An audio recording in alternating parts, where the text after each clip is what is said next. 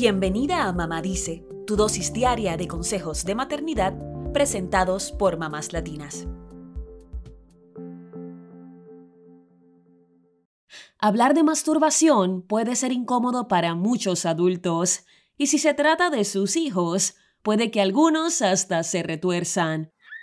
Pero hoy queremos tocar el tema fuera de los tabúes, porque a fin de cuentas, que los niños toquen sus genitales para sentir placer o autodescubrirse es parte de su desarrollo.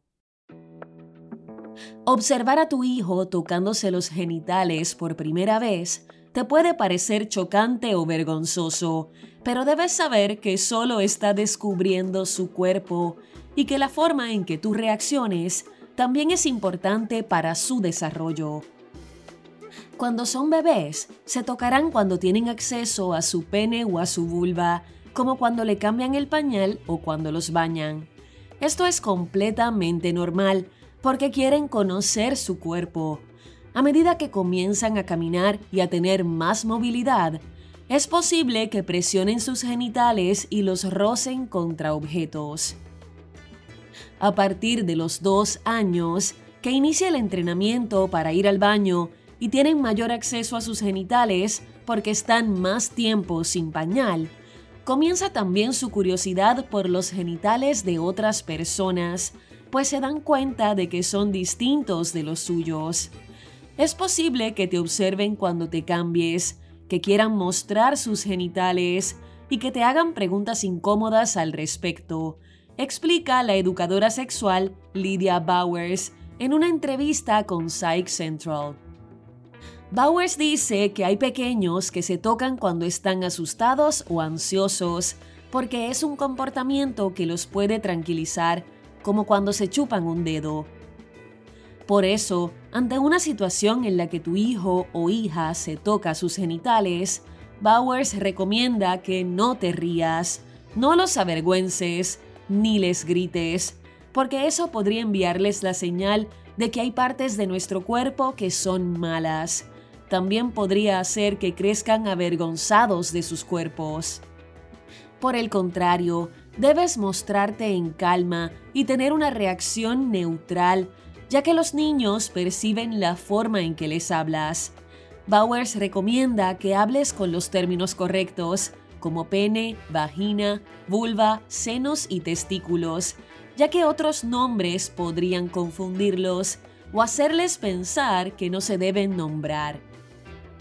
Es el momento de explicarle que esas son sus partes privadas y que nadie las puede tocar. Y también puedes explicar que si ellos mismos desean tocarse, deben hacerlo en privado, que no pueden tocarse frente a otras personas o en lugares donde hay más gente. Tampoco pueden tocar las partes íntimas de otras personas o niños. Y si alguien los toca donde no desean, pueden decir para o no. Puedes usar ejemplos sencillos para que entiendan mejor. Por ejemplo, no comemos debajo de la cama, para eso está la mesa. Y en la mesa no nos tocamos nuestras partes íntimas, para eso es nuestro tiempo a solas en la habitación. Otra alternativa es redireccionar la atención del niño a otro objeto cuando veas que se toque en un lugar público. A partir de los 5 o 6 años, los niños podrían entender mejor lo que significa privacidad, por lo que debería reducir la cantidad de veces que tocan sus genitales en público. Si ves que siguen con esa curiosidad, podría ser el momento de iniciar una conversación abierta sobre la sexualidad que sea apropiada para su edad y esté libre de vergüenza. Recuerda, los niños no se tocan por la razón por lo que lo hacen los adultos es más bien parte de experimentar con su cuerpo. En la adolescencia es normal que los jóvenes se masturben y es positivo tener conversaciones sobre sexualidad, consentimiento y pubertad para que entiendan lo que les ocurre a sus cuerpos.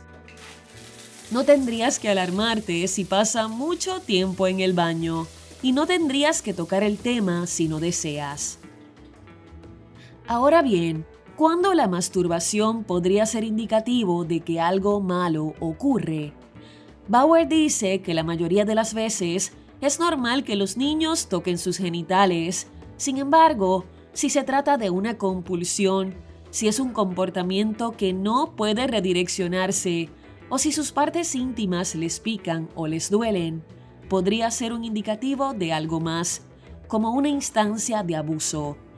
También podría ser preocupante que un niño sepa más de sexualidad de lo que es apropiado para su edad si habla demasiado sobre sexo, si niños con más de 4 años de diferencia de edad se tocan sus genitales, si un niño se molesta cuando le dicen que deje de tener un comportamiento sexual o si ya no quieren cambiarse la ropa.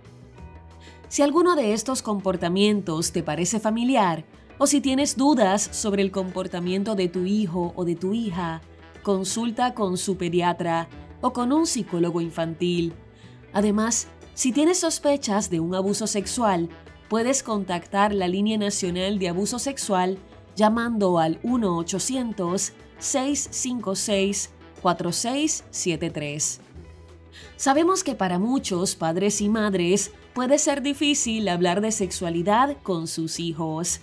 Puedes recurrir a libros que te ayuden a tocar este tema de una forma apropiada para su edad y también puedes seguir orientándote en torno a cómo tener una conversación fluida al respecto.